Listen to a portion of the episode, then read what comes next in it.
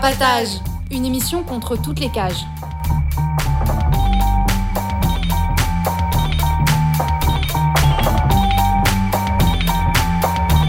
Carapatage, c'est une émission contre les prisons, la répression et le contrôle. À travers l'actualité de l'enfermement, mais aussi son histoire. En racontant les luttes à l'intérieur et à l'extérieur. En échangeant ce qu'on a vu, lu et entendu.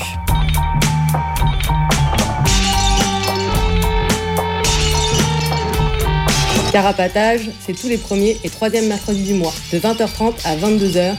Sur Radio Libertaire 89.4 FM.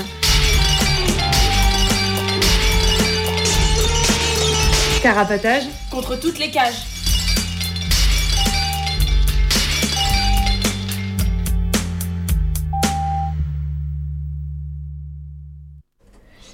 Bonjour, vous êtes bien sur Carapatage, l'émission contre toutes les cages. Euh, ce soir, on est en direct euh, depuis les studios et on va parler euh, du fichage ADN. donc moi, c'est Alix. Salut, c'est Gomme. Et on a une personne à la technique. Salut, c'est Avril. Salut, c'est Avril. Ça commence fort à la technique. Envoyé. Tout va bien. Un peu fatigué, mais tout va bien. Et du coup, pendant l'émission, vous pouvez nous appeler au studio au 01 43 71 89 40. Sinon, vous pouvez nous joindre le reste du temps par mail carapatage à riseup.net, euh, par euh, courrier au 4 Villa Stendhal, S-T-E-N-D-H-A-L, 75020 Paris. Voilà, et sur Insta à carapatage. Euh, donc avant euh, de commencer notre thématique euh, d'aujourd'hui sur le fichage ADN, on va d'abord faire quelques brèves d'actualité. Et donc du coup, on va faire d'abord quelques brèves d'actualité, après le fichage ADN, et après on terminera avec une chronique sur un livre qui a été écrit collectivement et qui s'appelle Subtil béton. Et donc d'abord les brèves d'actu, on voulait parler, euh, donner quelques infos sur la construction des nouvelles prisons euh, en cours. Ouais, le plan euh, des 15 000 places dont on a déjà pas mal parlé ici à Carapatage.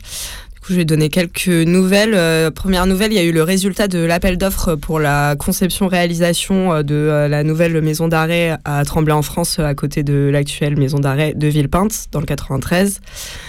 Et donc euh, les heureux élus sont euh, l'entreprise qui est mandataire, c'est Bouygues Bâtiment Île-de-France. Euh, les architectes paysagistes, c'est Carta, Reichen et Robert. Le bureau d'études techniques OTEIS.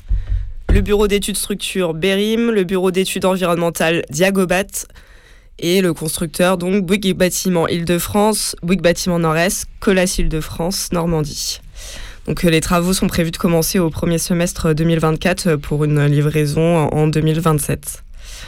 Euh, deuxième info, ça concerne la future, le futur centre pénitentiaire dans le du 94 Val-de-Marne, qui qui veulent construire à Noiseau.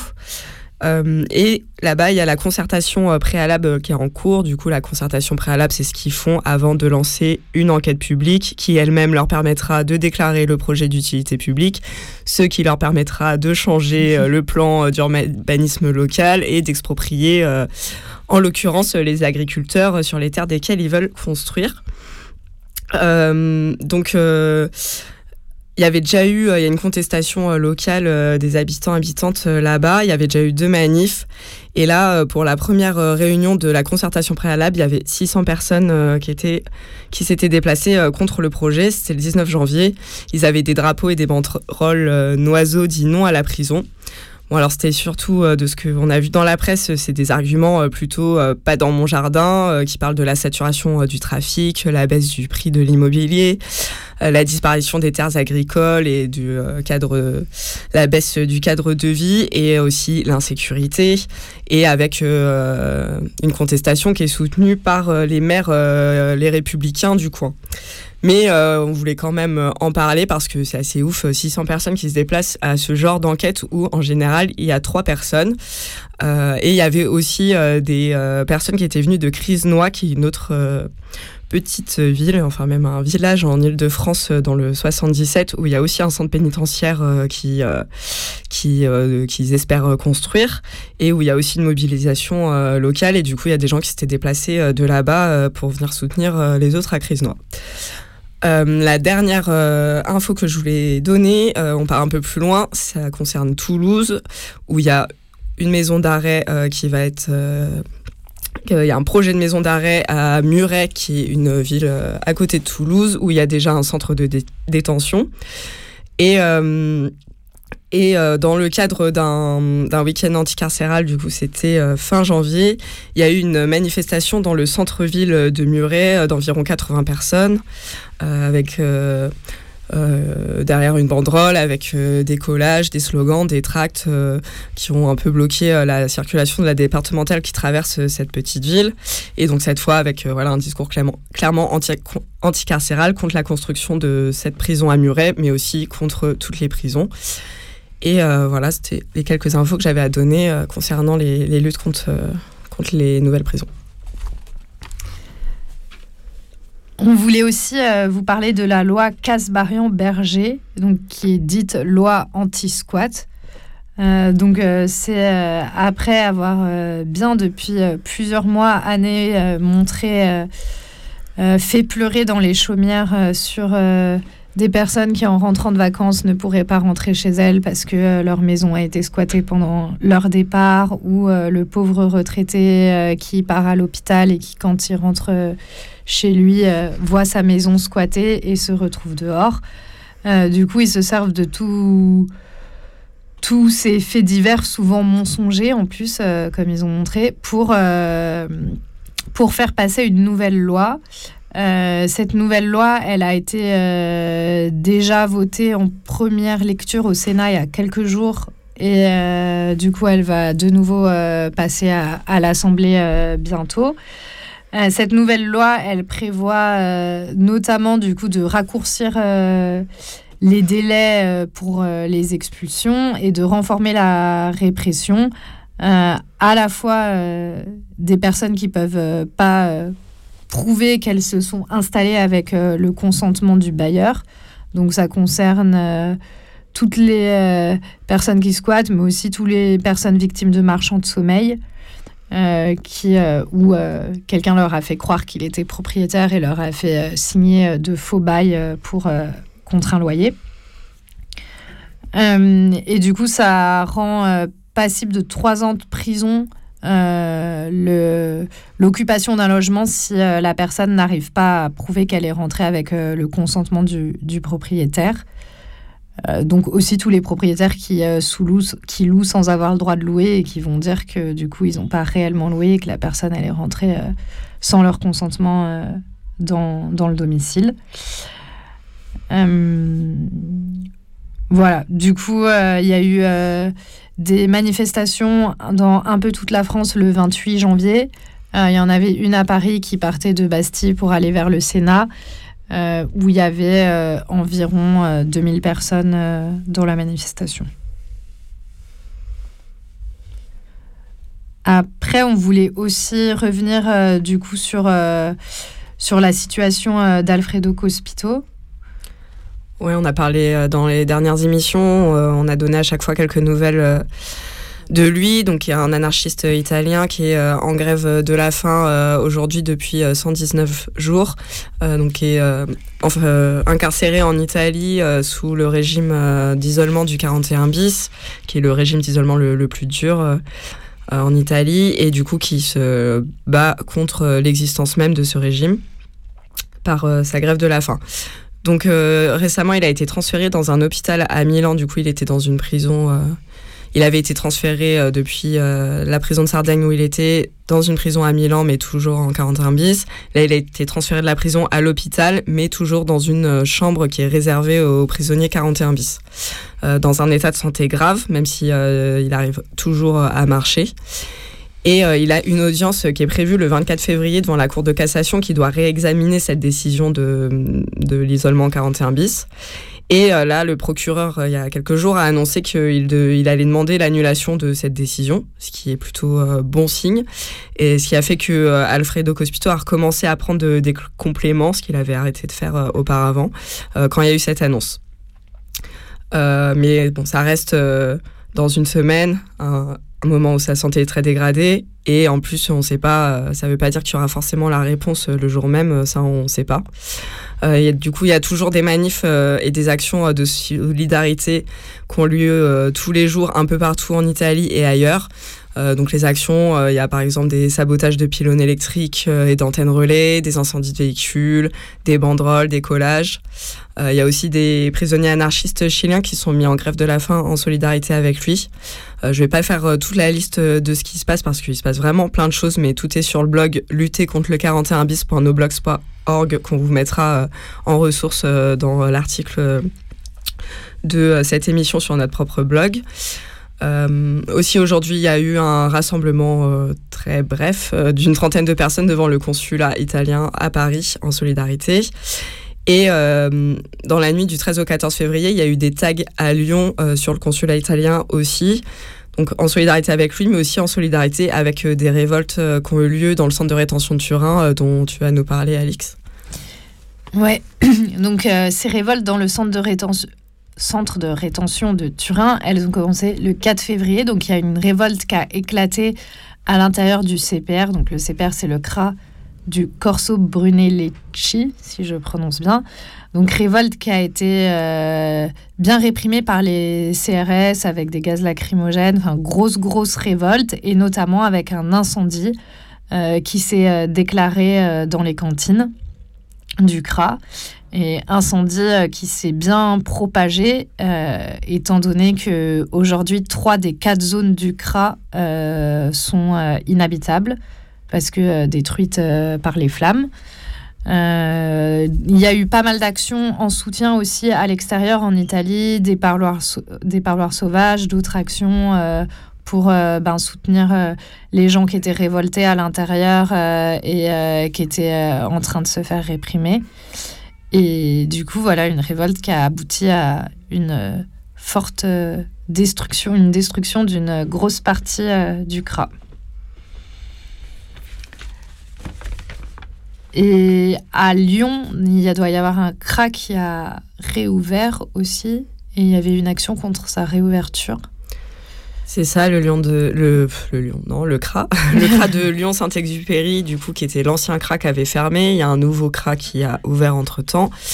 Et, euh, et, là, le 23 janvier, il y avait la réouverture euh, de l'ancien, donc ce qui fait 140 euh, places supplémentaires pour 280 places en tout dans la zone. Et euh, dans la nuit du samedi au dimanche, qu'après, juste avant la réouverture, il y a l'entrée du CRA qui a été verrouillée par des chaînes et la façade qui a été repeinte par une cinquantaine d'œufs remplis de peinture, avec des tas qui sont aussi apparus euh, aux alentours, avec écrit Feu au CRA, Liberté pour tous toutes, No Borders, No Nations. Et enfin, dernière brève, euh, on voulait parler euh, des manifs qui vont avoir lieu euh, ce samedi, le 18 février. Donc, c'est des manifs contre la loi Darmanin et contre les CRA. à Paris, la manif, elle est appelée par l'UCIGE, le collectif uni contre l'immigration jetable. Et je vais lire euh, du coup l'appel euh, de la manif. Donc le rendez-vous à Paris, c'est samedi, c'est samedi 18 février à 14h à Porte Dorée. Donc marchons sur le CRA de Vincennes. Marchons sur le centre de rétention administrative, CRA de Vincennes, en solidarité avec les personnes enfermées et contre la nouvelle loi Darmanin qui prévoit de renforcer la répression des personnes sans papier en facilitant les arrestations, l'enfermement et les expulsions. La loi immigration vise à distribuer toujours plus d'OQTF. La France est déjà la championne d'Europe des OQTF, plus de 100 000 par an. Mais cela ne suffit pas à Darmanin. La nouvelle loi immigration vise encore à augmenter le nombre d'OQTF en les rendant par exemple automatiques en cas de refus de titre de séjour. En agissant ainsi, l'État condamne les personnes sans papier à la clandestinité, à la merci de patrons qui peuvent encore plus les exploiter. Darmanin parle de gentils et de méchants, ce qui ne signifie rien de moins que travaille et ferme ta gueule, sinon on te colle une OQTF. Le nouveau titre de séjour pour les métiers en tension fait courir le risque de perdre très vite ses papiers, notamment pour celles qui se battent pour leur salaire ou leurs conditions de travail. Élargir la double peine. Toujours dans une logique répressive, la loi immigration prévoit que les étrangers condamnés pour trouble à l'ordre public, ce qui est très large, se verront désormais systématiquement refuser ou retirer leur titre de séjour. Darmanin élargit ainsi la double peine qui consiste à expulser des personnes qui ont déjà purgé une peine de prison. Et parce que distribuer plus d'OQTF ne lui suffit pas, le gouvernement veut que toutes les personnes qui en reçoivent soient effectivement expulsées. Pour cela, la future loi immigration prévoit de réduire les voies de recours et d'inscrire les personnes qui ont une OQTF au fichier des personnes recherchées. Pour mener à bien cette politique, l'État a besoin de nouveaux lieux d'enfermement et pour cela, il construit de nouveaux CRA, Lyon, Olivet près d'Orléans, Nantes, Bordeaux, Ménil-Amelot. La liste ne fait que s'allonger. La loi de programmation du ministère de l'Intérieur, adoptée le 22 novembre 2002, 2022, prévoyait de doubler la capacité des CRA pour atteindre 3000 places d'ici 2027 contre 1500 en 2017. Deux fois plus de CRA, ça veut dire deux fois plus de sans-papiers enfermés. Avant le Covid, 25 000 personnes étaient chaque année enfermées dans un des CRA de métropole et potentiellement deux fois plus d'expulsions. Cette loi s'inscrit dans un racisme d'État s'exprimant par des discours et des mesures sécuritaires ultra répressives de criminalisation des personnes sans papier, dont les CRA sont la forme la plus aboutie. Au-delà des débats législatifs, s'opposer, retarder et bloquer les constructions de CRA sont des moyens pratiques d'empêcher l'application de la loi portée par Darmanin, abat les CRA, abat les frontières. Donc cette manif, elle va partir de Porte Dorée ce samedi à 14h. Donc on espère euh, qu'il y aura du monde. Euh, il y a d'autres manifs qui sont appelés aussi euh, contre la loi Darmanin et contre les, les CRA le même jour ailleurs. les rendez-vous, c'est à Lyon à 14h, place Gabriel Péry, à Marseille 14h, Bougainville jusqu'à Porte d'Aix et à Nantes 17h, place Bouffet contre le projet de construction, parce qu'ils sont en train de commencer à annoncer qu'a priori, il y aurait également un CRA qui va être construit près de Nantes. Euh, voilà, j'imagine qu'il y a sûrement d'autres manifs ailleurs appelés samedi, mais qu'on n'a pas forcément trouvé. voilà, bah, on va faire une petite pause et écouter Bâtarde de Billy Breloque capote, branche le spot, je suis une bâtarde. Le somme de la fête, un strum à trois têtes, mot, ma Z, je suis une bâtarde. J'ai tout emprunté, même ma vie d'article, et je suis tourmenté quand je jouis ça gicle. Aux yeux de ce pisse et pompe qui préfèrent ne rester contre parce que leur milieu c'est le mieux, mais comme tu veux, crevard. Reste entre toi, tu branle-toi dans le noir et après lèche tes doigts. Les consanguins, j'en fais de la contrefaçon, donc si tu kennes que tes cousins et passe, elle trépasse vu que je fais gants. Je suis né d'un tas de cendres, d'un sanglot florissant, d'un sang froid, d'un sang que je ne suis qu'à 3%. Je suis une bâtarde d'avant-garde, mais déjà ringarde. Je suis une bâtarde jusqu'au fond du myocarde. Une putain de femme à barbe, une timide plutôt bavarde. Je suis une bâtarde. Si je fais express, c'est souvent par mes gardes. Eh, si jamais tu veux qu'on se rencarde, et bah gère, je me balade avec les chiens du rimac qui ont leur code et leur couilles dans l'estomac. On ne caresse qu'à coups de claque et qui lappe et qui se lave. Et se miroite dans les flaques. Arrête, arrête de te prendre pour le fils à tout pas Kamalou. Est-ce qu'on t'écartelerait en quatre ton courroux? Tu connais pas Manco Capac. Et à peine le Pérou commence par passer MC4 au Black Park ou. Je suis trempé dans trop d'histoires, j'ai traîné à trop de comptoirs. C'est trop tard, je suis très quand je fais la tournée des soirs. Alors je me tape mes chill et je baise avec le vent. Vu que je suis rapide des villes, autant je chaque des champs, méchamment détergente. Si tu chantes, tu m'enchantes, mais si tu me plantes, tu prends la tangente. Je suis pas souche à la souche, j'enchaîne couche, j'éclabousse, je rappe pas pour ceux qui se touchent. Et quand j'accouche, c'est par la bouche. Alors j'ai tout sali et tout retourné. Mais on m'a mal poli et depuis, j'ai comme une envie de me venger contre qui je vais te trouver. Donc tant pis si je t'ai visé, mais mon ami ici faut pas traîner. Je suis pas l'abri de ma propre garde. Un cauchemar, même si je me farde de planter comme une écharde. Je suis une bâtarde. Et je tape des barres de chagrin quand je me couche tard le matin. Je me cale avec les miens, ça déhague sur tous les terrains. Je suis la fille de deux siècles. Y'a des jours, ils se la check, c'est l'âge de 3D qui passe manger un cake. Puis le lendemain, ça se renvoie l'échec, s'introspecte, se controspecte sur des decks et se touche et rec. Alors on sait plus vraiment. Est-ce que c'était mieux avant Est-ce que c'est mieux maintenant Ou est-ce qu'il faut encore du temps Et c'est quand Et c'est quand le présent Et c'est quand qu'on rentre dedans Et c'est quand qu'on range les dents Bon augure et mauvais présage. Batifolet dans une grange et sur le bas. J'ai grandi et depuis je m'en dégage. Mais je reste le fruit de leurs échanges et le bruit de leurs ébats. ça fait sale cabote, coup de capote, branche le spot. Je suis une bâtarde, je suis une bâtarde. Le seum de la fête, un strum à trois têtes. Hirschem, oh ma Z, je suis une bâtarde.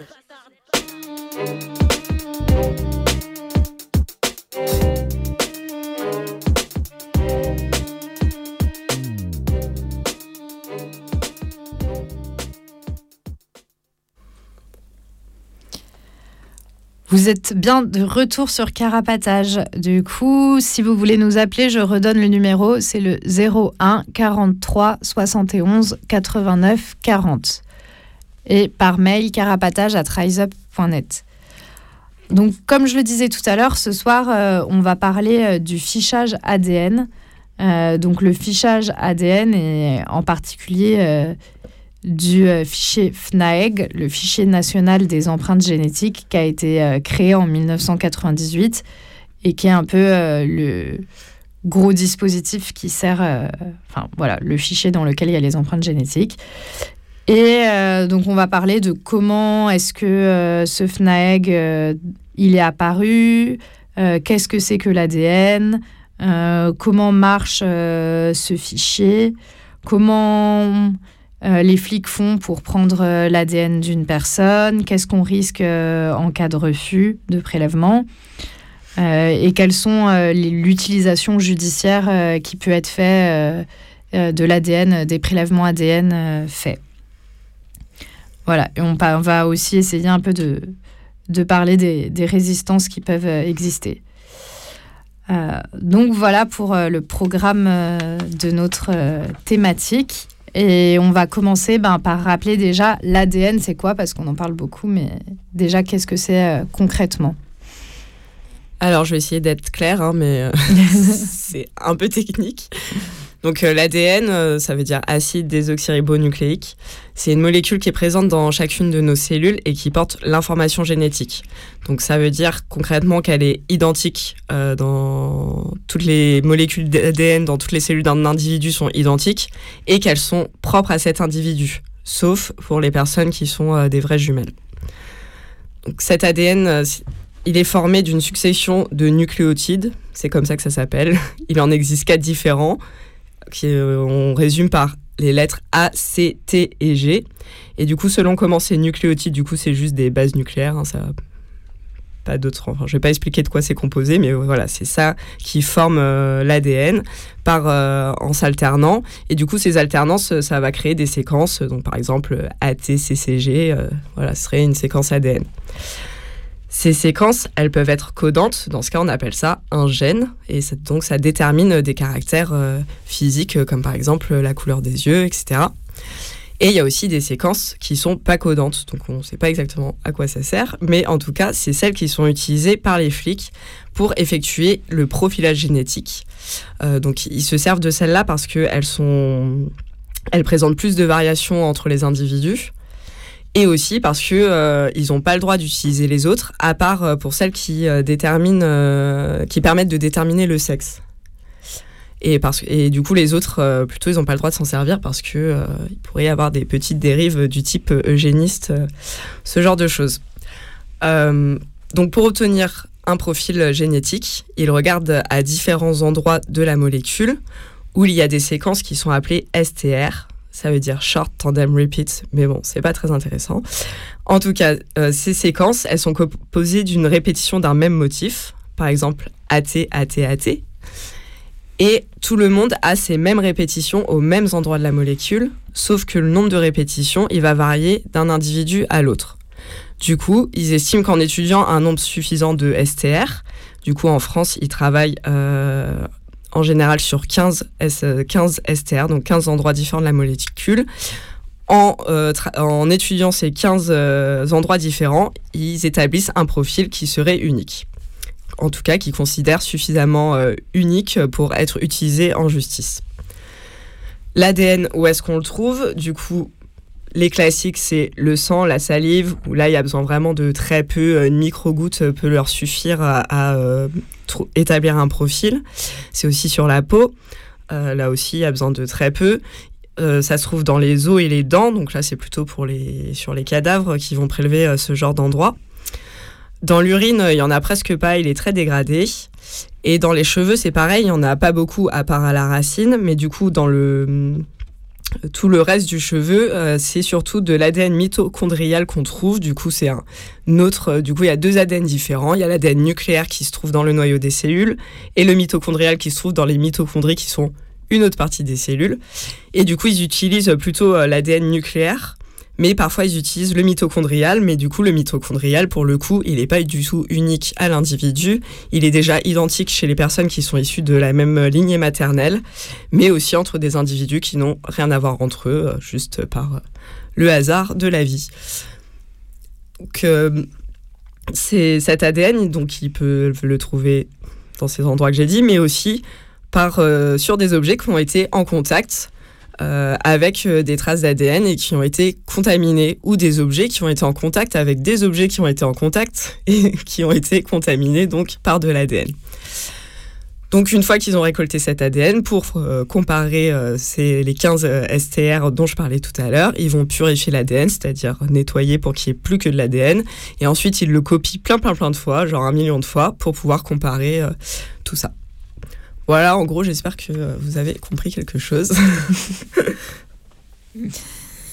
C'était super clair. Mais du coup, ça veut dire. Enfin, je peux te poser une... Ça veut dire que, du coup, la... quand ils prélèvent l'ADN d'une personne et qu'ils le mettent, s'ils prennent que les parties qui sont non codantes, mises à part euh, pour le sexe, ça veut dire que jusqu'à présent, en tout cas, enfin, jusqu'à aujourd'hui, via euh, un prélèvement euh, ADN, s'ils ne le comparent pas à un autre ADN qu'ils auraient dans leur fichier, ils peuvent déterminer si euh, la personne qui a, dont provient cet ADN-là est de sexe masculin ou féminin, mais ils sont pas censés chercher d'autres informations type euh, la couleur des yeux, la couleur de la peau, euh, parce que ça aussi c'est présent comme information dans l'ADN, mais du coup ils n'ont pas le droit de chercher ces gènes-là euh, dans les traces qu'ils récupèrent sur une scène. C'est ça, je disais dérivogénisme, mais pas que. Ça ferait que par exemple, ils pourraient, si ils avaient le droit de tout étudier, ils pourraient établir des portraits robots à mmh. partir de l'ADN, dire ah bah la personne euh, à telle couleur de peau, effectivement, euh, ce qui euh, est pour le moment interdit pour des raisons de défense des droits de l'homme, parce que ce serait possiblement stigmatisant ou ce genre de choses. Quoi. Oui, du coup, c'est aussi un risque qu'un jour ça soit plus interdit. Et, on pourrait. Enfin, c'est aussi pas très difficile d'imaginer parce que justement, là, ce qu'on va voir dans l'historique maintenant, c'est à quel point au tout début, quand c'est apparu, le fichage ADN, c'était euh, restreint à euh, quelques personnes, quelques cas très particuliers. C'était censé être une exception, alors qu'aujourd'hui, euh, c'est complètement généralisé le fichage ADN.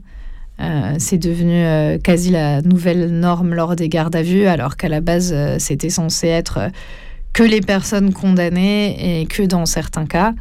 Et du coup, on peut tout à fait imaginer que sous le coup de l'émotion, comme à chaque fois c'est l'émotion qui les, fait euh, élargir euh, le fichage, ils décident euh, que finalement c'est quand même pratique de pouvoir élaborer un, portrait robot à partir d'une trace et on n'est pas à l'abri que, que, ça change quoi. Pour reprendre l'historique, donc donc l'ADN, ces fichiers, c'est dans ce que je disais tout à l'heure, c'est dans le FNAEG, donc le fichier national des empreintes génétiques, qui a été créé en 1998. Euh, l'affaire qui a la base euh, qui a servi euh, aux politiques à s'appuyer dessus pour justifier la création de, de ce FNAEG, c'est l'affaire Guy Georges. Donc le 26 mars 1998, euh, il y a Guy Georges, qui est un violeur et tueur en série, qui est impliqué dans 20 affaires criminelles, dont 7 meurtres, qui est identifié et arrêté grâce à son, ADN.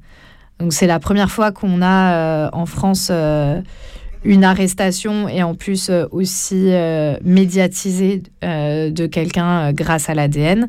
Et du coup, trois mois plus tard, le 17 juin 1998, euh, il y a le gouvernement de Lionel Jospin qui met en place le prélèvement ADN pour les auteurs de crimes et délits sexuels commis sur des mineurs de moins de 15 ans et qui crée euh, ce fichier pour euh, stocker ces profils ADN. Donc le, ce, ce fichier-là, il est, il est construit dans un contexte émotionnel très fort sur fond de, de, faits divers.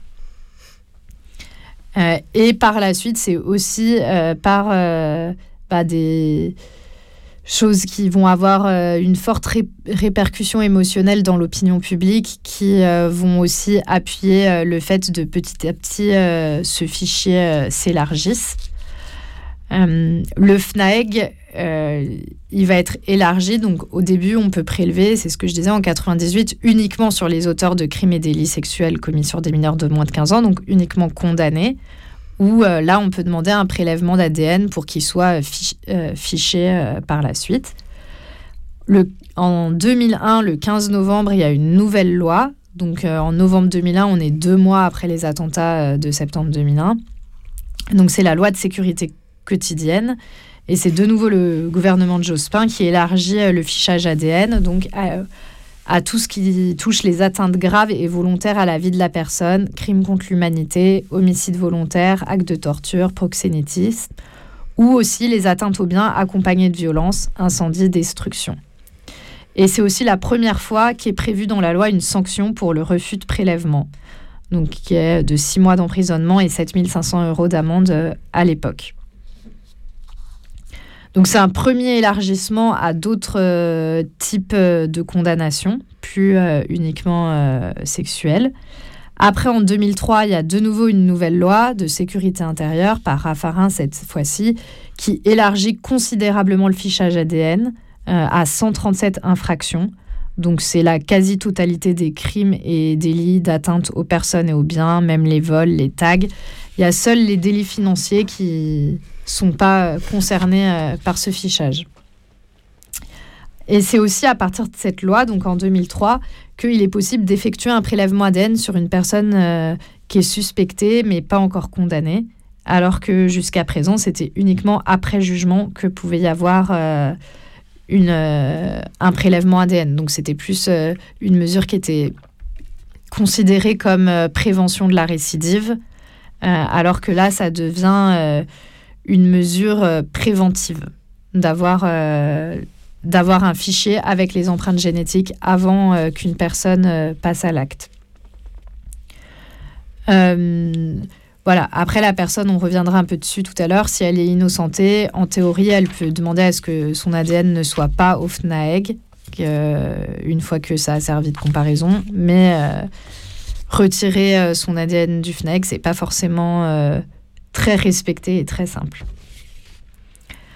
Euh, la loi elle renforce aussi ce qu'on risque en cas de refus de prélèvement en le portant à un an de prison et 15 000 euros d'amende. Et après, en 2004, euh, il y a une nouvelle loi, la loi Perpen 2, qui euh, systématise les prélèvements pour les condamnés à plus de 10 ans de prison. Donc là, quel que soit le motif de condamnation.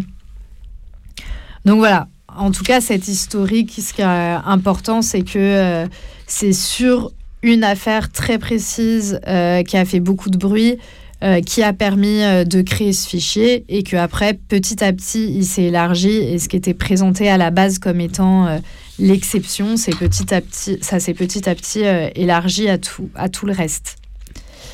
Donc le FNAG, il est ce fichier, il est composé de deux parties. Il y a une partie où il y a les profils donc, ce qu'ils appellent les profils, c'est quand ils prélèvent sur une personne en particulier, donc ils connaissent l'identité. Donc, c'est euh, l'ADN, il est versé dans le fichier, il est rattaché euh, du coup au nom, prénom, à l'identité de la personne. Il y a une partie où c'est des traces. Donc, les traces, c'est quand ils vont prélever sur une scène euh, de l'ADN sans savoir au moment du prélèvement à qui il appartient. Et euh, quand ils versent du coup soit un nouveau euh, profil ou soit une nouvelle trace euh, dans le, dans le fichier, il y a plusieurs comparaisons possibles. généralement, ça va être une trace qu'ils vont verser pour voir est-ce que la personne qui a laissé son ADN sur une scène est déjà fichée au FNAEG et que c'est possible de retrouver son identité. ça peut être aussi dans l'autre sens, du coup, quelqu'un euh, qui est suspecté, on verse son, ADN au FNAEG pour le comparer à une trace et voir euh, est-ce que la personne, on a déjà retrouvé euh, son ADN sur une scène. Après, ça peut être comparé profil-profil. Donc là, c'est plus les cas où il y a quelqu'un en garde à vue, où il y a un doute sur son identité et ils veulent vérifier qu'il n'est pas en train de donner une fausse identité en garde à vue et vérifier pas, si la personne n'est pas connue, cet ADN-là n'est pas connu au FNAEG sous un autre nom. Et enfin, des comparaisons trace-trace euh, donc là, c'est quand ils récupèrent de l'ADN sur une scène et qui vérifient au FNAEG est-ce que cet ADN-là a déjà été retrouvé. Euh, par exemple, s'il y a une maison qui est cambriolée, qui trouve de l'ADN, est-ce que dans d'autres cambriolages, euh, il y a déjà cet ADN-là qui a été retrouvé sur d'autres scènes de cambriolage? Voilà pour le FNAEG. Euh, juste quelques petites infos en plus, c'est que du coup en 2020 il y avait près de 5 millions d'individus qui figuraient au FNAG, ce qui représente 7% euh, de la population française. Et, euh, et il y avait aussi 7, environ 700 000 ou 800 000 traces stockées. Et je voulais rajouter aussi les durées de conservation mmh. des profils. Euh, j'ai pas noté pour les traces d'ailleurs, je ne sais pas combien de temps elles sont conservées, mais en tout cas les profils, du coup les personnes, les individus qui se font ficher au FNAEG. Euh, les durées de conservation, c'est de 25 à 40 ans pour les personnes qui sont euh, définitivement condamnées, les personnes décédées, les personnes disparues. ou pour les personnes qui n'ont pas été condamnées parce qu'elles ont été considérées comme euh, irresponsables pénalement euh, pour raison de troubles mental. Elles sont, euh, c'est pareil, c'est comme si elles étaient condamnées quoi, sur la conservation de leur ADN. Et donc c'est de 25 à 40 ans en fonction de la gravité des faits. Je vais pas détailler. D'ailleurs, de toute façon, il semblerait qu'ils ne, qui ne respectent pas comment ils sont censés les conserver. Mais, et du coup, ça, c'est pour les majeurs. Et c'est de 15 à 25 ans pour les personnes qui sont fichées quand elles sont mineures. Et euh, pour les personnes euh, mises en cause, euh, du coup pas condamnées, c'est de 15 à 25 ans pour les majeurs et de 10 à 15 ans pour les mineurs. Donc des durées. Enfin, et encore, ça a baissé. du coup, je sais pas de quand ça date, mais avant, c'était plus 40 ans, 40 ans pour tous les condamnés 25 ans euh, pour tous les mises en cause, je crois. Enfin bon, bref, mais du coup, vu qu'il y a régulièrement la Cour européenne des droits de l'homme qui euh, tape sur les doigts de la France euh, concernant sa gestion du, du qui vise à un fichage généralisé de la population française plutôt que ce pourquoi il est destiné à la base, c'est-à-dire l'identification des, auteurs d'infractions, pour reprendre les termes de la loi, hein, pardon, excusez-moi. ben voilà, du coup, ça fait qu'ils ont baissé les durées de conservation, mais qui sont toujours euh, assez euh, démesurées. Quoi.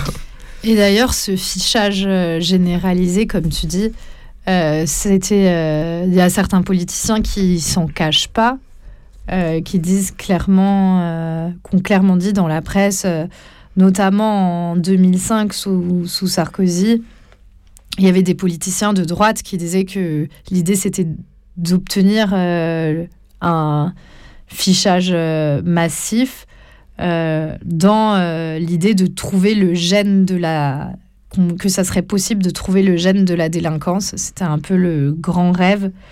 Et avec cette idée d'une société qu'on pourrait protéger des déviants, les identifiant dès le plus jeune âge via leur gène. et voilà, c'est toute l'idée, mais qui est là dans plein de Enfin, tous les dispositifs de contrôle, de fichage, c'est pour l'ADN, mais ça pourrait être pour le reste aussi de réussir à obtenir un risque zéro, que euh, si la personne n'a rien à se reprocher, en quoi ça peut bien l'embêter euh, d'être euh, dans différents fichiers, enfin que son ADN soit dans dans le FNAG, c'est pas grave si elle a rien à se reprocher, que ceux qui seraient contre, ça serait ceux qui pourraient avoir peur qu'on leur reproche quelque chose un jour euh, grâce au FNAG. Et, et voilà, enfin, c'est le rêve de. Ouais, mais là, avec des rêves eugénistes en plus derrière euh, l'ADN, que euh, ça serait possible d'identifier les gènes et donc de tuer la délinquance dans l'œuf. Quoi. Est-ce qu'il y a un gène gros con de droite qu'on pourrait identifier en oui, maternelle C'est la 40e allèle quand tu pars vers la gauche. Moi, je me dis de rajouter un petit, un petit truc parce que quand on, regarde un peu l'historique en France, on remonte jusqu'à 98, on se dit, ah, c'est il n'y a pas si longtemps. Mais en fait, pour se dire, que en le, truc il a été découvert en 85 ou 86 quelque chose comme ça. C'est vraiment tout récent ce truc là de l'empreinte génétique et de la découverte de l'empreinte génétique. Et que dès que il y a un type qui l'a trouvé au Royaume-Uni et dès qu'il l'a trouvé c'était du pain béni pour les flics. Et là-bas très tôt ils ont décidé de ficher tout le monde enfin tout le monde tous les gens qui se retrouvaient à un moment ou un autre près de la justice, coupables ou innocents. Et de façon très assumée, euh, l'idée très tôt, c'était d'avoir un fichage généralisé. Et euh, je me disais euh, aussi le fait que ce soit, que ce soit récent, enfin quand on regarde un peu les trucs, les, les, chiffres du FNAEG, c'est exponentiel, quoi. ça va hyper vite. ça double chaque année, ça double les chiffres qu'il y a à l'intérieur et ils comptent beaucoup dessus, j'ai l'impression. Mais c'est aussi des difficultés technologiques qu'il faut qu'il sur euh, ce que vous disiez tout à l'heure de pourquoi euh, pas utiliser les gènes et, et plutôt euh, les je sais plus comment t'appelais ça. Les STR non codants. Les STR c'est qu'il y a aussi un truc de place que ça prend. Enfin c'est aussi des choix un peu stratégiques sur pour que ce soit moins coûteux et euh, le plus efficace possible et que c'est pas juste une question éthique mais aussi une question de c'est moins coûteux et plus efficace avec les moyens qu'ils ont euh, actuellement. Juste pour euh, ça ferait trop de trucs à stocker et qu'ils ont pas ouais. que ça prendrait trop de place. Bah, après toutes ces informations pour digérer un petit peu on va écouter Parent des, des Matarnos de Miss Bolivia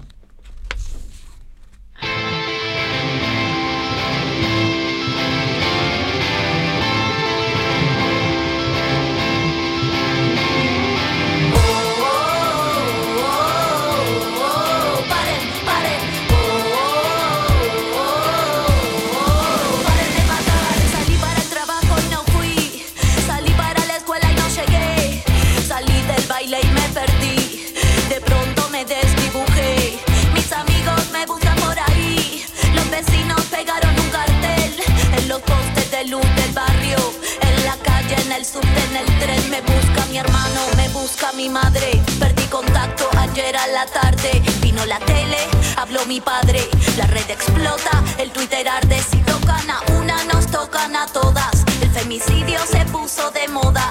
El juez de turno se fue a una boda. La policía participa en la joda y así va la historia de la humanidad. Que es la historia de la enfermedad. Ay carajo, qué mal que estamos. Los humanos, locos.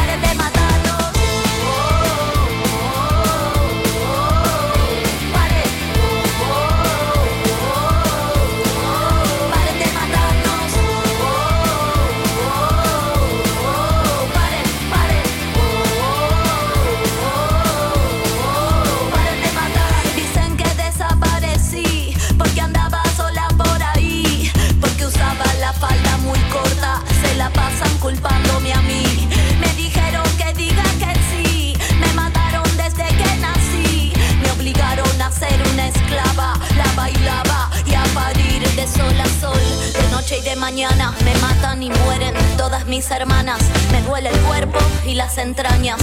No quiero que me toque chavo, no tengo ganas. Me matan y se infecta la raza humana. Le temen al poder que de mi boca emana. Soy esta herida que pudre y no sana. Me matan y conmigo se muere mi mamá. Y es la historia de la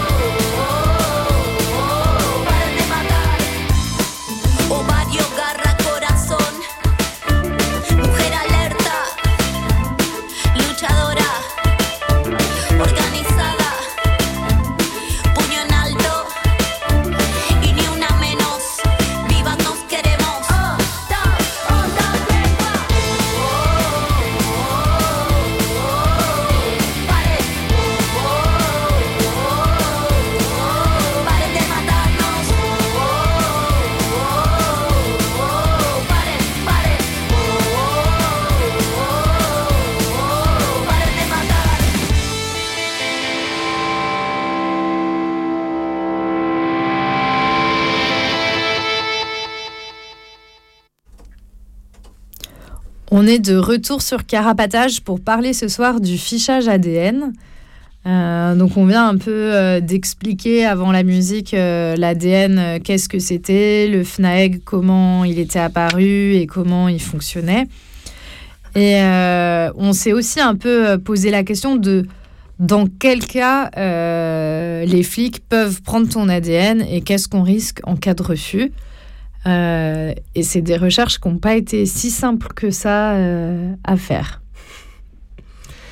Ah oui, euh, le code pénal, pour ceux qui sont jamais allés le voir, est vraiment assez incompréhensible et, et, flou, mais je pense aussi volontairement flou pour qu'ils puissent faire un petit peu ce qu'ils veulent.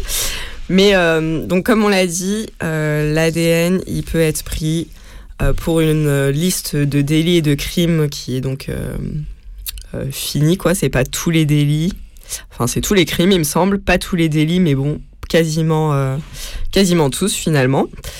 Euh, et je sais pas, pour les moins et moins impressionnants, il y a par exemple vol, extorsion, escroquerie, destruction, dégradation, détérioration, menace d'atteinte au bien. Enfin voilà, des choses vraiment. Enfin, on est très loin du serial killer euh, dont on parlait tout à l'heure. Euh, et du coup, pour euh, ces délits et crimes-là, quand on est... Enfin, du coup, j'ai pas du tout fait toute la liste, hein, comme on vous a mhm. dit, c'est presque tout, le, tout ce qu'il y a dans le code pénal. C'était juste pour donner une idée.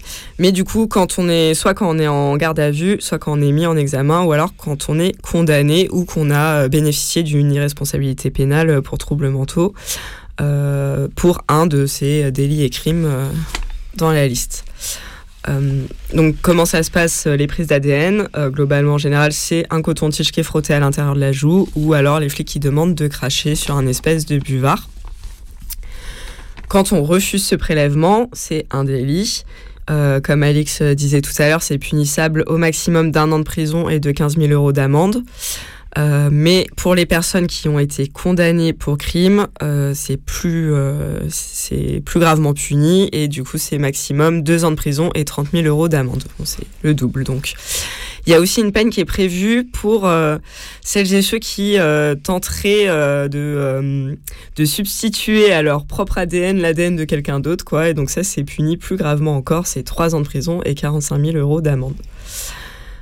Donc, c'est puni. Malgré ça, il y a quand même plein de bonnes raisons de refuser euh, de donner son ADN. En plus, on a vu plein de fois pendant des procès euh, que euh, ça a tombé que les gens n'étaient pas condamnés parce qu'il y avait euh, pour le refus d'ADN suite à des vices de procédure, parce que du coup ils ont quand même des, des protocoles à suivre pour euh, faire ces prises et qu'ils euh, les respectent pas toujours et que des fois ça passe devant un juge de dire que ça n'a pas été respecté. Et aussi souvent les peines quand même en France, de ce qu'on a vu, sont pas très hautes parce que justement ce que j'expliquais tout à l'heure, ils sont pas non plus hyper à l'aise euh, tout le monde n'est pas euh, très d'accord euh, sur la question de l'ADN avec la Cour européenne des droits de l'homme qui fait régulièrement des, rappels à l'ordre. Et, et du coup, les juges mettent quand même en général pas des peines méga vénères pour des refus ADN. Bon, la mauvaise nouvelle, c'est que même si on refuse, ils ont le droit de prendre par la ruse. Donc, euh, c'est arrivé plein de fois qu'ils proposent euh, à des gens des clopes en garde à vue ou euh, qui chopent les couverts et les gobelets, des choses comme ça. Parce que c'est précisé dans le code pénal que s'ils si ne peuvent pas procéder au prélèvement biologique, ils peuvent identifier l'empreinte génétique à partir de matériel biologique qui se serait naturellement détaché du corps de l'intéressé. Et alors, ce n'est pas précisé s'il faut le consentement de l'intéressé ou pas pour cette manœuvre. Et en plus de ça, de ces prises par la ruse, il y a eu plusieurs témoignages ces derniers temps de personnes qui se font prendre l'ADN de force, du coup cette fois carrément avec le coton-tige dans la bouche, euh, sous menace de taser ou de baffe dans la gueule. Et euh, ça, ils le font en même temps qu'ils prennent les empreintes, parce que comme on les empreintes euh, digitales et palmaires, dont on a parlé dans euh, une précédente émission sur le fichage, où maintenant, dans certaines conditions, ils ont le droit de prendre ces empreintes de force. Et du coup, il y a eu plein de témoignages, enfin en plein, en tout cas quelques-uns, de témoignages récents où des personnes qui sont prendre les empreintes de force, les flics en profitent par la même occasion pour leur foutre le coton-tige dans la bouche. Même si, pour le coup, c'est pas du tout prévu par la loi. Du coup, on ne sait pas trop ce qu'ils foutent de cet ADN. Euh, si juste il, enfin s'il l'enregistre dans le fichier ou alors si seulement il le compare avec les, traces et profils déjà présents au FNAG. Parce que du coup l'ADN il peut être pris pour deux raisons. Il peut être soit enregistré, fiché, dans le fichier, ou alors il peut être pris aux seules fins de comparaison avec du coup les traces et les profils euh, déjà euh, qui sont déjà enregistrés. Et normalement, pour qu'il puisse être enregistré, cet ADN, il faut qu'il existe contre la personne. Donc euh, si elle n'est pas condamnée, évidemment, dans ce cas, ils ont le droit d'enregistrer d'office. Si la personne est seulement en garde à vue ou mise en examen, il faut qu'il existe, je cite, des indices graves ou concordants contre la personne. Sachant que quand on est en garde à vue, euh, on peut euh, être mis en garde à vue seulement parce qu'il existe des raisons possibles de plausibles de soupçonner qu'on a commis une infraction, ce qui est à un niveau de, euh, de, suspicion moindre que les indices graves ou concordants. Et normalement, s'il y a seulement des raisons possibles, plausibles pardon, de soupçonner qu'on a commis un des délits prévus dans la liste, ils n'ont pas le droit d'enregistrer d'enregistrer le l'ADN, mais seulement de le comparer, euh, de faire un rapprochement dans le FNAC, seulement pour comparer et pas pour ficher. Euh, sauf que du coup, euh, ben voilà, il y a écrit ça dans la loi, mais du coup, quand on est en garde à vue, entre raison plausible de soupçonner et indice grave ou concordant, bah, on comprend pas trop quand même la nuance, et a priori, c'est suffisamment flou pour qu'ils fichent tout le monde quand ils arrivent à choper de l'ADN. Mais ce qui n'empêche pas par ailleurs de demander un effacement qui euh, normalement est de droit si on a été relâché sans suite ou qu'on a été relaxé des faits principaux dans un procès qui aurait suivi. Et du coup, normalement, dans ce cas-là, si on demande l'effacement, on est censé l'obtenir sans avoir besoin de justifier outre mesure. Sauf que, encore une fois, dans les faits, c'est pas ce qui se passe et c'est un des trucs aussi que la Cour européenne des droits de l'homme reproche à la France, c'est qu'ils respectent pas leur truc euh, d'effacement et qu'en fait, c'est compliqué de les obtenir. Euh, mais, et c'est aussi possible, normalement, d'obtenir, même si on a été condamné, d'obtenir un effacement anticipé. Et donc ça, par contre, c'est pas de droit, il faut euh, se justifier. En tout cas, ces demandes, pour info, même si euh, ça mène peut-être pas à grand-chose, mais ça vaut le coup d'essayer, ça se fait dans un premier temps auprès du procureur. Et si le procureur refuse, il y a un appel, euh, un recours possible auprès de la chambre de l'instruction. Le dernier truc dont je voulais parler, c'est que quand on a été condamné donc pour un des délits ou crimes qui sont dans la fameuse liste, on peut être reconvoqué par la suite par les flics pour euh, donner son ADN, vu qu'on fait partie des personnes éligibles à cette fameuse prise ADN et pour cette fois être fiché. Euh, donc c'est soit une convocation, soit on peut être visité euh, entre guillemets en prison pour les personnes qui sont incarcérées. Et il y a des personnes aussi qui se font arrêter, enfin du coup, quand on se rend pas à une convocation, par exemple, on peut être euh, inscrit au fichier des personnes recherchées et se faire euh, arrêter par les flics euh, lors d'un contrôle fortuit, que ce soit dans la rue ou dans un aéroport, dans des transports, et, être, et que les flics demandent l'ADN à ce moment-là. Du coup, ça, même si on a déjà été condamné pour un refus ADN pour la même infraction, genre si on a, nous avait demandé l'ADN en garde à vue, qu'on avait refusé, qu'on a été condamné pour ça, ben ça empêche pas que vu qu'on a, si on a été condamné aussi pour les faits principaux qui rentrent dans la fameuse liste, et eh ben qu'ils puissent revenir nous demander l'ADN et euh, si on refuse, nous repoursuivre à nouveau pour ce deuxième refus pour les mêmes faits initiaux. Euh, quand il s'agit de condamnation à au moins 10 ans de prison, euh, là, c'est pas euh, tu as le droit de refuser, ils prennent par la force, c'est dans la loi pour, pour, pour toutes les personnes condamnées au moins 10 ans de prison. Pour ces prises post-condamnation, ces prises d'ADN post-condamnation, ils ont un délai maximum d'un an pour le faire après la fin de la peine, du coup. Du coup, ça veut dire que si on, prend une amende et qu'on la paye direct, par exemple, ils auraient euh, un an après qu'on ait payé pour, euh, pour venir faire cette prise ADN, pour nous convoquer. Mais par contre, si on prend un sursis, euh, de quel qu'il soit, bah, les sursis, ça court, si je dis pas de bêtises, ça court sur 5 ans. Du coup, ça ferait qu'ils auraient 6 ans, par exemple. Donc 5 ans plus le 1 an de délai pour venir faire cette, ce prélèvement ADN, en tout cas le, le demander. Euh, En tout cas, voilà, ça peut être intéressant. Il y a des gens qui sont, sortis comme ça, de juste pas se rendre aux convocations et que ça a marché pour des personnes. Voilà, moi, ce que j'avais à dire sur la partie juridique. J'espère que c'était pas trop imbuvable. Et puis, aussi, je pense le truc, c'est que ils affichent du coup dans la loi que c'est euh, relativement facile, qu'en gros la personne, c'est un peu, enfin la même chose que je disais tout à l'heure sur euh, si vous avez rien à vous reprocher, euh, donnez votre ADN, dans le sens où, mais vous inquiétez pas, si jamais vous n'êtes pas condamné ou pas poursuivi, de toute façon votre ADN, vous pourrez demander à l'enlever du fichier. Alors que en réalité, dans les faits, c'est beaucoup plus compliqué une fois que l'ADN a été prélevé de demander euh, à ce qu'il soit, euh, à ce qu'il soit radié euh, du fichier. On se disait aussi tout à l'heure, en préparant l'émission, on se posait un peu la question de tous les gens qui sortaient avec des rappels à la loi. parce que du coup, bah, dans le rappel à la loi, le procureur, il se laisse un temps pour décider, enfin, ce qui est écrit sur le rappel à la loi, c'est qu'il se laisse un temps pour décider si oui ou non il va mener une instruction, enfin s'il va décider de poursuivre la personne ou pas pour la raison pour laquelle elle a été en garde à vue, même si dans les faits, euh, quand les gens ils sortent avec des rappels à la loi, le proc il fait généralement il, fait pas, derrière, hein. il réouvre jamais le dossier. Oui, il réouvre jamais le dossier. Mais euh, ça donne aussi un peu un prétexte au proc pour refuser euh, d'enlever d'enlever le prélèvement ADN du fichier parce que euh, bah, il a encore le temps de se décider pour réouvrir le dossier, même si c'est très bien qu'il va pas le faire. Et du coup, ça donne aussi un prétexte pour garder, euh, garder l'ADN euh, dans le fichier, quoi.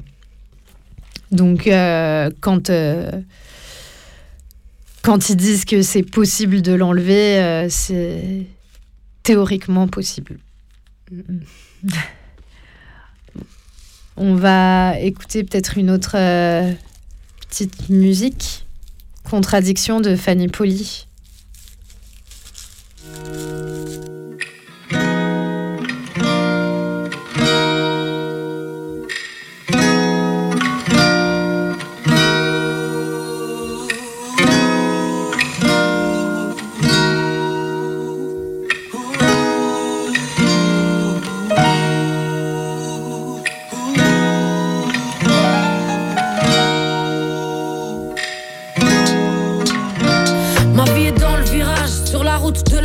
Mon livre est à la page où je doute et souvent j'hésite. Je veux y arriver dans la musique, mais j'ai trop peur de me braquer, détester la critique.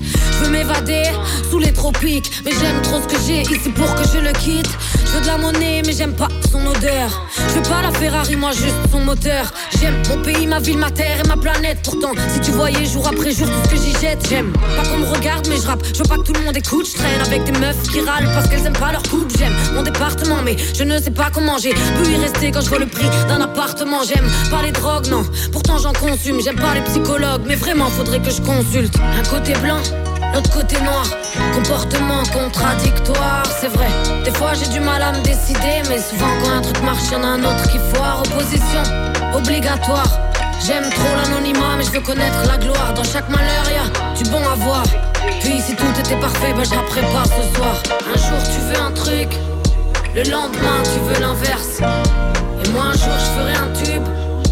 En attendant, j'ai des complexes. Fuis-moi et je te kiffe. Suis-moi et je te quitte. Fuis-moi et je te kiffe.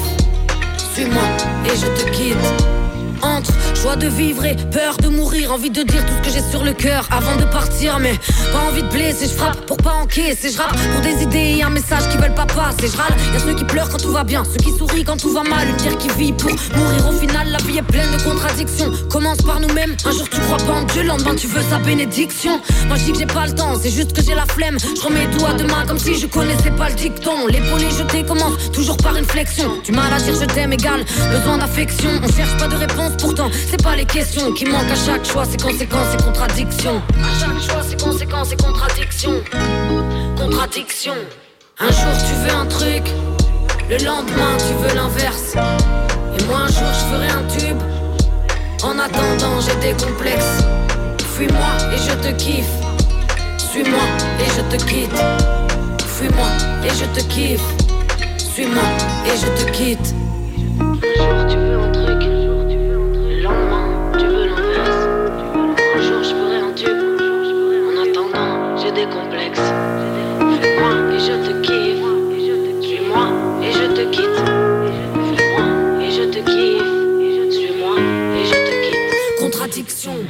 côté blanc, l'autre côté noir. Comportement contradictoire, c'est vrai. Des fois j'ai du mal à me décider, mais souvent quand un truc marche, y'en a un autre qui foire. Opposition obligatoire. J'aime trop l'anonymat, mais je veux connaître la gloire. Dans chaque malheur, y a du bon à voir. Puis si tout était parfait, ben je pas ce soir.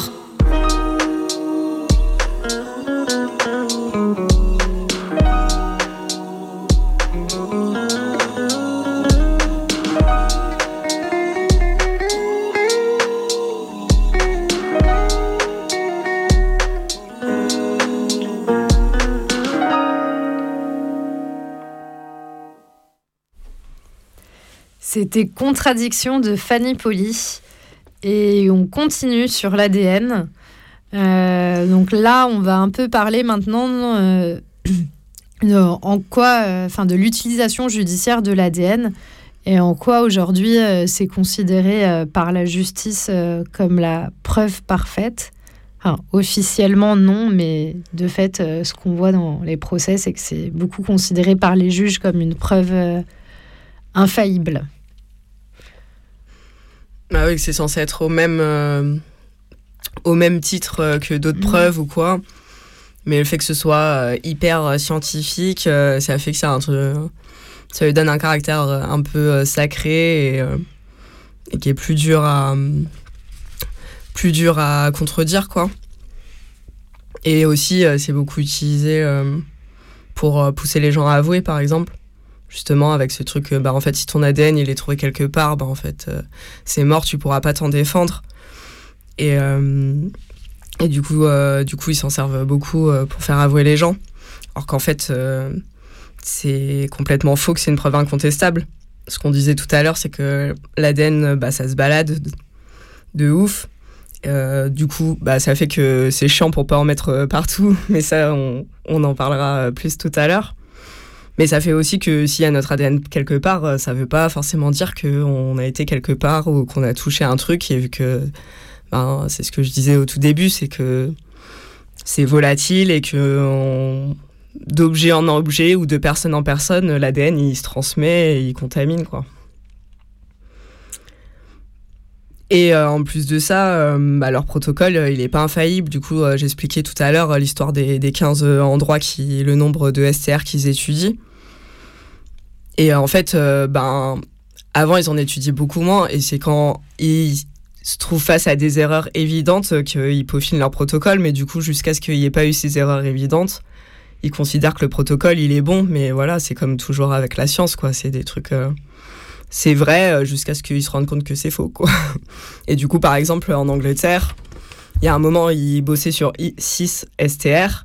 Et euh, suite euh, à une erreur judiciaire, enfin, ou en tout cas, ils sont tombés sur un profil où c'était sûr que c'était pas cette personne. du, du coup, c'était, je crois, sur une histoire de cambriolage et ils sont. Du coup, la personne, elle habitait hyper loin, genre à 600 bornes euh, de là. Et en plus, elle était euh, gravement malade, du coup, euh, pas en état de se déplacer aussi loin. Enfin, du coup, ils se sont rendus compte que ça avait matché avec un profil qui, ça pouvait pas du tout être cette personne. Et du coup, suite à ce truc-là évident, ils sont passés de 6 à 10 euh, euh, points, enfin 6 à 10 STR comparés, quoi. Et euh, aussi, il y a eu, euh, il y a des histoires de, de pollution. euh, des échantillons qui sont possibles, que ce soit lors du transport ou pendant les analyses. Ouais, il y a une autre histoire un peu comme ça qui est assez marrante. En Allemagne, une enquête qui dure pendant 16 ans, quelque chose comme ça. Il y a 32 crimes et délits avec le même ADN. Du coup, les flics, ils sont au taquet pendant 16 ans, jusqu'à ce qu'ils se rendent compte un jour qu'en fait, l'ADN, il vient d'une de la boîte de production des cotons-tiges qui servent à faire les, les relevés ADN. Du coup, ça fait 16 ans d'enquête en vrac. C'est assez marrant comme... euh, Et c'est bien, c'est un bel exemple pour montrer que c'est pas vraiment infaillible comme, euh, comme outil.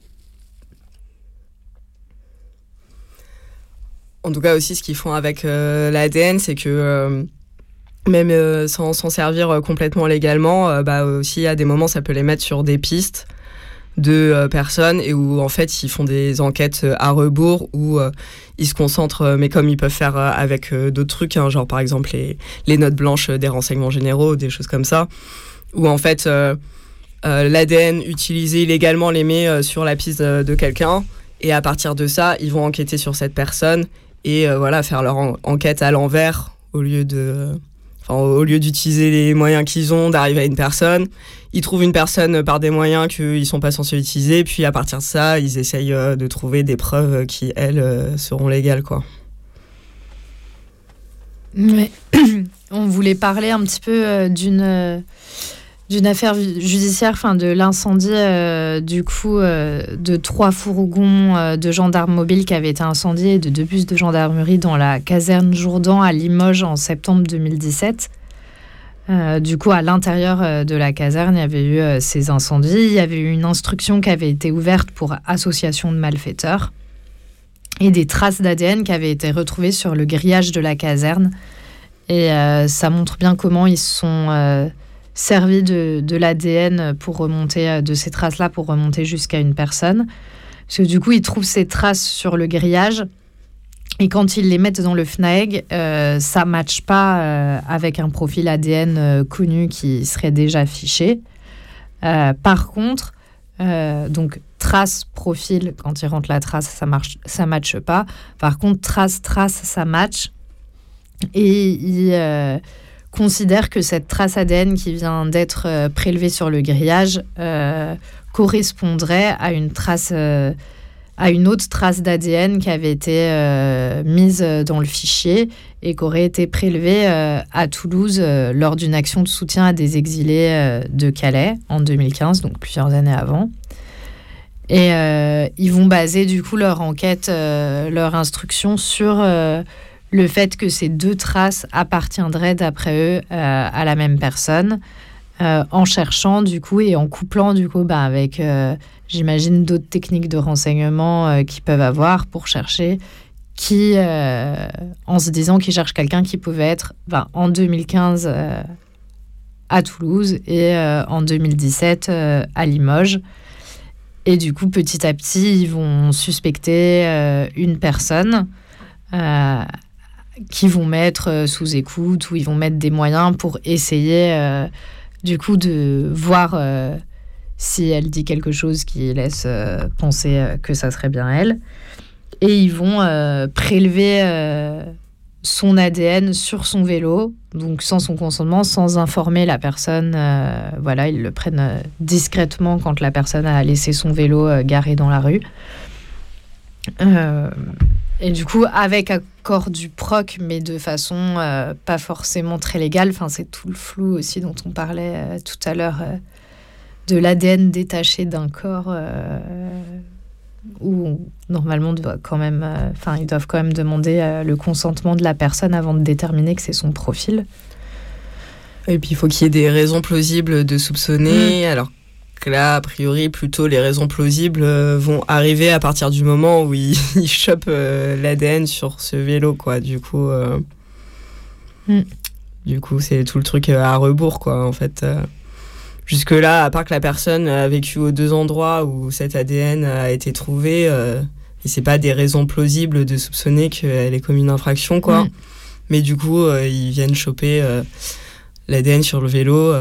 Voilà, sans cette personne, elle est ni en garde à vue, ni mise en examen, et, et encore moins condamnée. Du coup, il y a pas de raison qu'ils prennent. En tout cas, c'est ce que ces avocats devaient plaider devant la Cour de cassation, mais finalement, ça n'a pas eu lieu pour des des, des schmilblick juridiques que j'aurais pas très bien expliqué, mais en tout cas, du coup, il y a des nullités qui ont été soulevées euh, par ces avocats, mais où pour le moment, il n'y a pas eu de.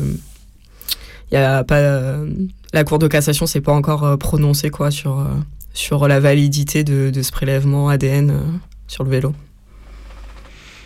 En tout cas, ça n'a pas empêché, hein, mais peut-être ça allait venir. Quoi, Et du coup, suite du coup à ça, ils ont arrêté du coup la personne euh, qui a, passé euh, presque un an, un an à peu près en préventive.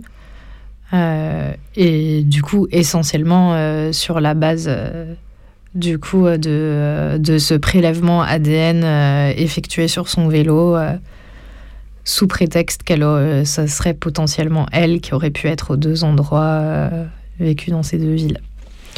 Du coup, ça montre euh, bien comment ils utilisent aussi l'ADN pour mener des enquêtes au-delà de ce qu'ils annoncent officiellement et en laissant de côté le cadre légal euh, dans lequel ils sont censés euh, faire les prélèvements au prétexte que ça serait euh, un outil formidable pour mener les enquêtes. Ça leur permet de mettre des gens en préventive pendant hyper longtemps. Mm.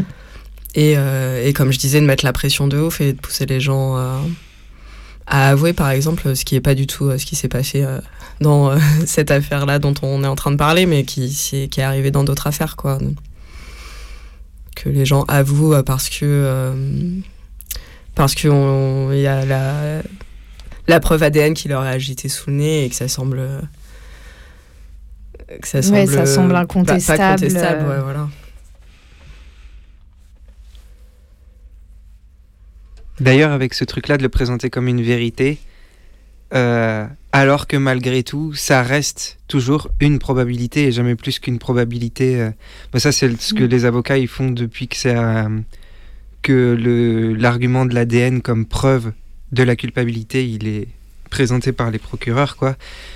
Mais de dire que en gros, tel que c'est présenté, c'est il y a une chance sur un million que ce soit pas toi. Enfin, la probabilité de que l'ADN ne soit pas le tien. Les procureurs, ils les présentent comme ça. Ah oula, je me mélange un peu. Mais... Les procureurs disent qu'il y a une chance sur un million que ce soit pas toi. Alors que si, euh, mettons, on est 60 millions d'habitants en France, ça voudrait dire plutôt qu'il y a une chance sur 60 que ce soit toi. je sais pas si c'est clair ce que je veux dire, mais les probabilités elles sont inversées. Dans le travail du, dans le travail du, enfin que fait le proc et comment le prend le juge de, de manière générale, il y a un peu un truc de euh, mettre l'accent sur ta culpabilité plutôt que sur les chances que tu sois innocent dans tout ce travail de mm. tout le déroulé du procès là.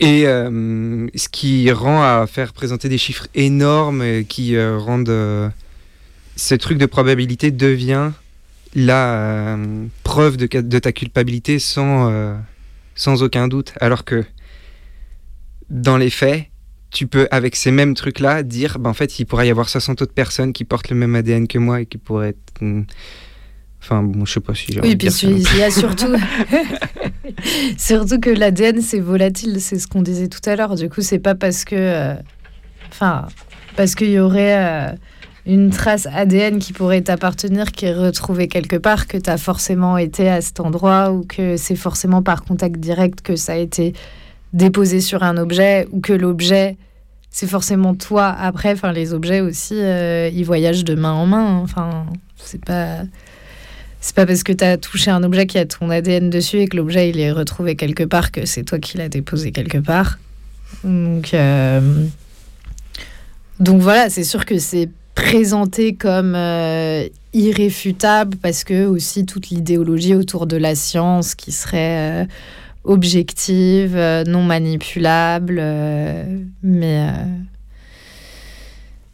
mais c'est pas aussi simple que ce qui, ce qui est présenté, quoi. Bah, ça fait un peu. Euh, c'est un peu le même genre de statut que les, les images, euh, les vidéos et tout ça. J'ai l'impression que normalement, à la base, il y a en droit français, alors peut-être je vais dire des conneries, mais allons-y.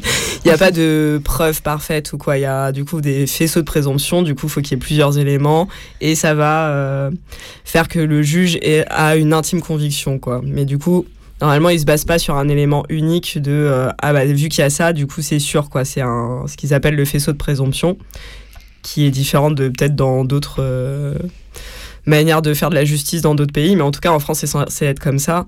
Et du coup, là, ce truc d'ADN, ils ont quand même tendance à l'utiliser ben justement comme preuve parfaite. Et j'ai l'impression que les images, les vidéos et tout ça, il y a aussi ce truc-là un peu de si on doit sur une vidéo en train de faire un truc, c'est un peu ça vaut aveu quoi parce que sinon en fait la vraie seule preuve parfaite enfin mm.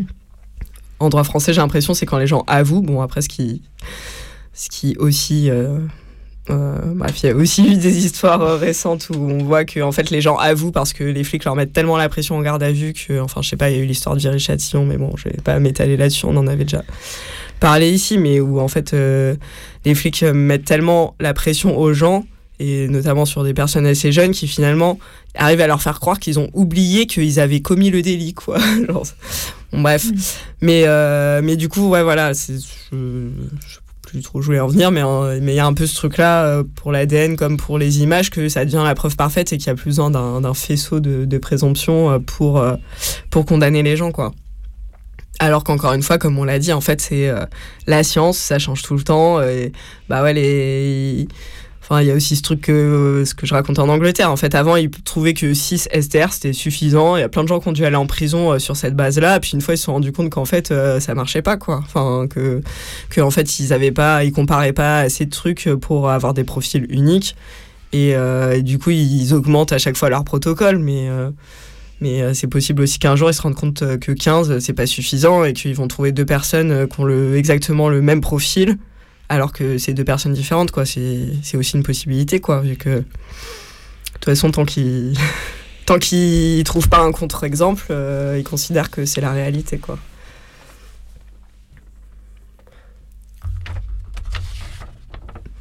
Et le dernier truc dont on voulait parler euh, concernant l'ADN, euh, c'était ben, du coup, comme on dit, c'est hyper volatile, on en fout partout.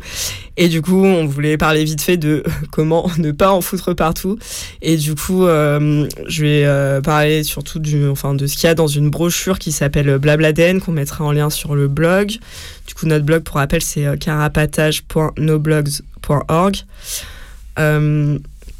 Du coup, euh, dans cette brochure, ils expliquent euh, qu'il y a quatre manières euh, de laisser de l'ADN sur un lieu où on fait une action potentiellement répréhensible. Donc, en laissant du matériel volontairement, ou alors en oubliant involontairement du matériel sur place, ou en faisant tomber directement de l'ADN de notre corps, ou encore en en déposant par contact en touchant quelque chose. Donc, par exemple, les pistes de réflexion, tout en sachant que l'idée c'est de minimiser euh, les risques qu'il y ait de moins d'ADN possible et qu'il soit le plus dégradé possible. C'est pas, enfin, du coup, il n'y a pas de risque zéro de, de mettre euh, aucun ADN, mais en tout cas, l'idée, c'est de tendre vers ça où il y aurait le moins possible et qui serait dégradé, c'est-à-dire dégradé, j'expliquais que c'était des séquences. Et du coup, l'idée, c'est euh, qu'il y a la possibilité de découper ces séquences au max pour qu'ils puissent pas les analyser, en gros. Et du coup, pour ça, les pistes qu'il y a dans la brochure, c'est par exemple être le plus couvert possible, avoir des vêtements qui sont propres, voire neufs. Euh, il y a aussi tout un protocole qui est détaillé, que je ne vais pas moi détailler, mais que vous pourrez retrouver dans la brochure, pour euh, nettoyer euh, son matériel dans un bain de javel à une concentration précise et en prenant des précautions pour ne pas, pendant ce nettoyage, remettre de l'ADN et puis après faire en sorte que ça reste propre une fois que ce nettoyage a été fait. quoi. Il y a aussi la piste de brûler l'ADN, du coup c'est sensible à la chaleur et par exemple, c'est euh, bah euh, si euh, tu fumes une clope, on te fait fumer une clope en garde à vue, ben si tu brûles l'endroit où tu as mis tes lèvres avec ton briquet, ben par exemple ça détruirait, ça dégraderait en tout cas l'ADN. Il y a aussi, ils expliquent aussi que quand il y a plusieurs ADN sur un prélèvement, c'est plus compliqué pour eux de ben, de séparer euh, les ADN et de d'établir des profils quoi. Plus il y en a plus c'est compliqué. Et du coup il y a par exemple la technique qui est assez euh, répandue de quand on est en garde de euh, frotter genre si on a mangé avec des couverts de les frotter au sol pour qu'ils prennent bien l'ADN tous les gens qui étaient là avant et qu'ils puissent pas isoler un ADN là-dedans quoi voilà, c'était un peu vite fait, mais du coup, euh, la brochure est vachement plus complète, avec, euh, comme je disais, un protocole pour faire des bains de javel et tout ça, et vous pourrez la retrouver sur le blog, et c'est tout ce que j'avais dit. Et maintenant, on va écouter Fin de journée de Hors Contrôle.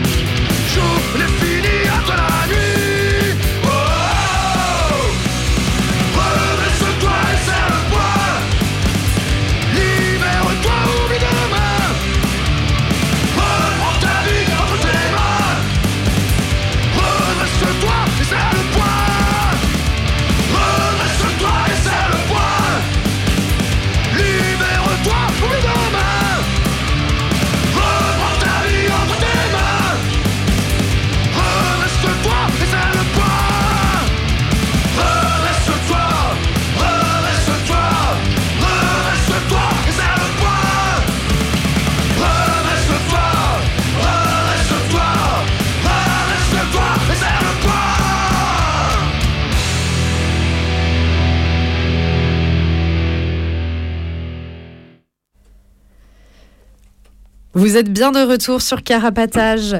Donc on vient d'écouter fin de journée de hors contrôle et on a parlé euh, de l'ADN, du fichage ADN un peu tout au long de l'émission. Et euh, pour, euh, pour finir l'émission d'aujourd'hui, on a une petite chronique faite par Émile, du coup, qui n'est pas avec nous au studio ce soir, mais qui a préenregistré cette chronique pour l'émission. Ça va parler d'un livre euh, qui s'appelle Subtil béton euh, et qui a été euh, écrit collectivement à partir d'ateliers d'écriture. voilà.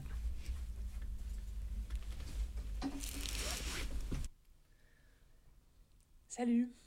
Vous connaissez le livre Subtil béton? Subtil béton, c'est un roman qui est sorti en janvier 2022, il y a tout juste un an à l'heure où je vous parle, et qui a été écrit par un collectif qui s'appelle Les Agglomérés.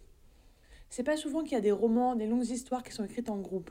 Ce livre, il est né d'ateliers d'écriture qui ont été initiés en 2007. Ça fait 15 ans de processus, alors franchement, dit comme ça, ça fait balèze. Et au début, c'était pas censé donner un roman, et au fur et à mesure des années, l'idée a germé et s'est construite. Des tas de personnes ont participé aux premières euh, écritures, aux premiers ateliers, d'autres ont relu, accueilli les ateliers, soutenu, mis en page, illustré et tout le reste. Ça se voit quand on lit parce qu'il y a différents styles d'écriture, différentes ponctuations même, et aussi différents prismes de lecture des événements. Et pour moi, ça, ça a été d'une grande richesse et ça fait partie des raisons pour lesquelles j'ai envie de vous parler de ce livre. J'avais aussi envie de vous l'évoquer parce que c'est un livre qui personnellement m'a donné la patate, même si parfois ça parle de choses, enfin souvent d'ailleurs ça parle de choses révoltantes, et du coup de personnes qui sont révoltées, mais qui doutent aussi, qui réfléchissent et qui sont parfois maladroites. Et j'avais aussi envie de vous en parler parce que ça se passe initialement dans un contexte de mouvement social et du coup ça résonne un petit peu avec euh, des choses qu'on vit euh, régulièrement mais qu'on vit aussi euh, particulièrement ces derniers temps. Chaque chapitre correspond à ce qui se passe dans la tête d'une personne et ça tourne. Donc il n'y a pas un seul personnage principal mais plusieurs. Au tout début on est avec Zoé. Zoé c'est une lycéenne et Mariana qui est une personne d'une soixantaine d'années elles sont secouées par une manif, elles sont épatées par la foule qui est extrêmement nombreuse, elles sont bousculées. Et ça, c'est au sein d'un mouvement social qui devient insurrectionnel, dans un monde qui ressemble au nôtre, en pire, avec des traits qui sont tirés, mais la base est quand même la même. C'est, c'est donc une insurrection qui se fait horriblement réprimer. Et on rentre après dans un contexte méga autoritaire, où on se retrouve plusieurs années après avec un, un nouveau euh, contexte gouvernemental qui est axée sur la surveillance technologique ultranationaliste, raciste, précarisante avec des classes sociales qui sont vachement marquées, et un discours aussi pseudo-écologique qui précarise encore plus les pauvres. Et donc on va vivre auprès de différentes personnes qui vivent dans ce contexte de merde et qui essaient de s'entraider, de s'organiser politiquement après une période de chamboulement et de répression intense où les réseaux de solidarité sont démantelés. C'est aussi euh, des personnes dans le livre qui essayent d'aller bien et qui vivent avec leurs émotions, avec leur passé, leurs histoires, leurs histoires d'amis, enfin d'amitié, d'affection, de famille, leurs histoires émotionnelles propres.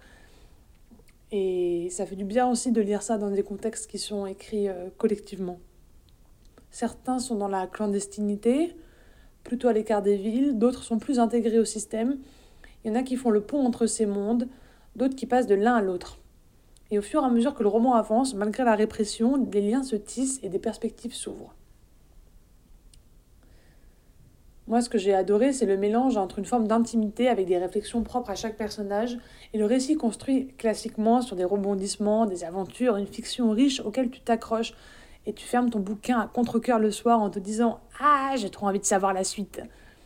Il y a aussi des choses que moi j'ai trouvé énervantes. Hein. C'est pas parce que je vous en parle que forcément j'ai trouvé ça euh, parfait. Il y a des choses qui sont qui m'ont pas plu parce que tu vois plein de limites de l'organisation collective qui se veut euh, sans chef. Il y a des choses avec lesquelles je n'étais pas d'accord politiquement.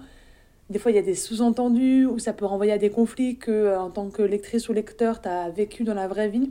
Mais globalement, comme c'est un roman qui est écrit à plusieurs paires de mains, bah, c'est pas dogmatique et moi ça ça m'a donné la pêche et c'est pour ça que je vous conseille la lecture de ce roman donc c'est Subtil béton qui a été écrit par le collectif des agglomérés. Voilà, merci euh, Émile pour cette chronique euh, préenregistrée.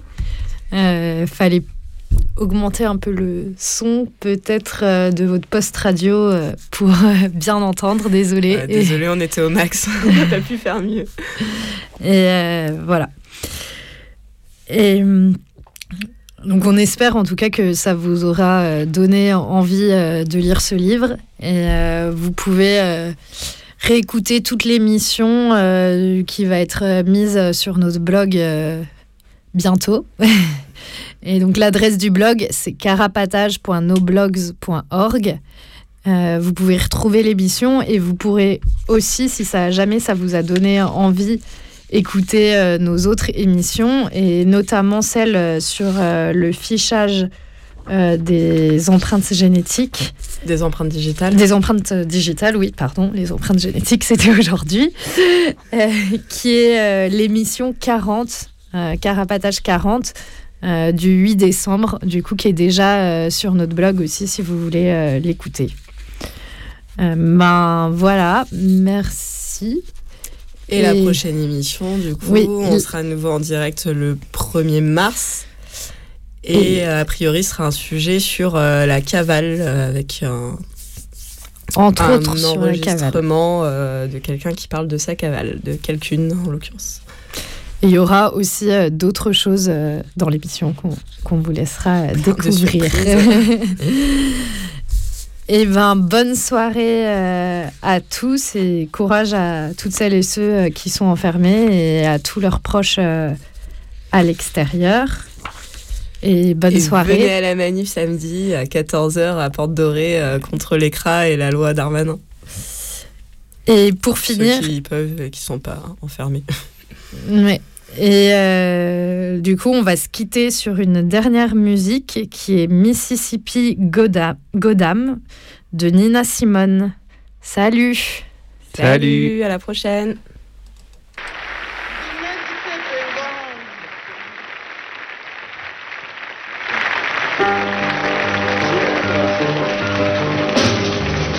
Mississippi Goddamn, it's our last tune. We had some requests for it.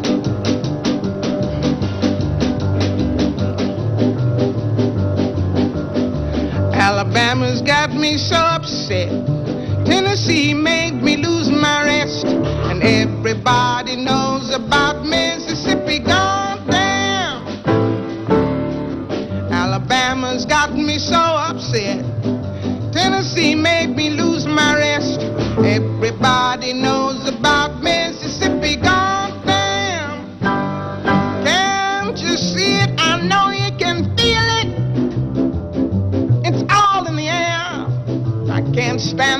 much longer. Somebody say a prayer. Alabama's got me so upset, and Governor Wallace has made me lose my rest. Everybody knows about Mississippi gone.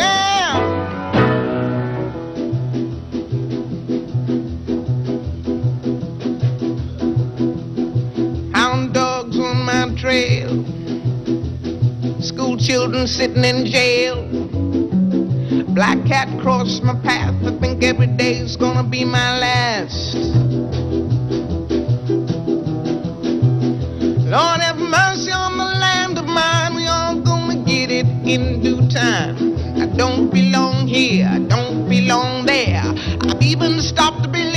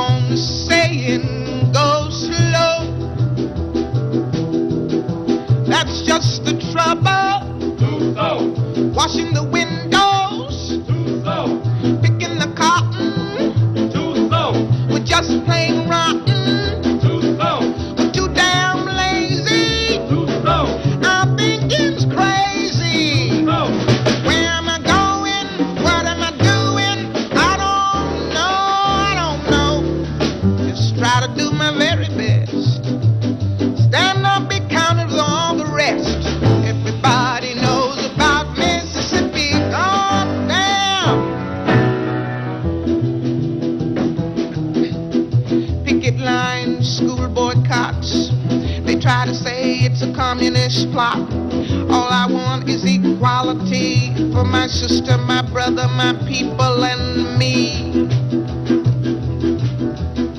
You lied to me all these years. You told me to wash and clean my ears and talk real fine, just like a lady, and you'd stop calling me Sister Sadie.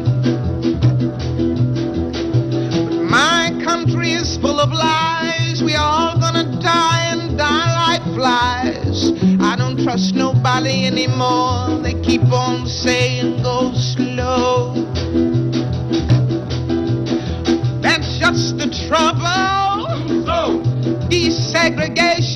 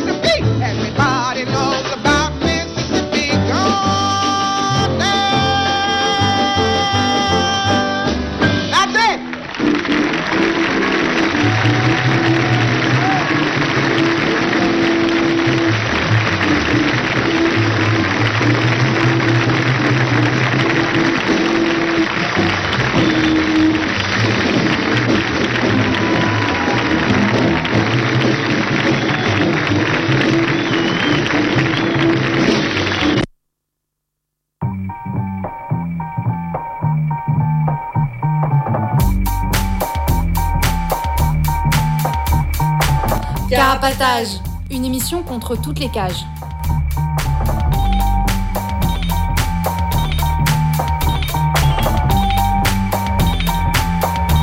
Carapatage, c'est une émission contre les prisons, la répression et le contrôle. À travers l'actualité de l'enfermement, mais aussi son histoire.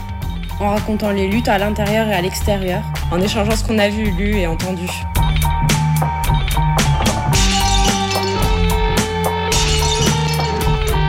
Carapatage, c'est tous les premiers et troisièmes mercredis du mois, de 20h30 à 22h.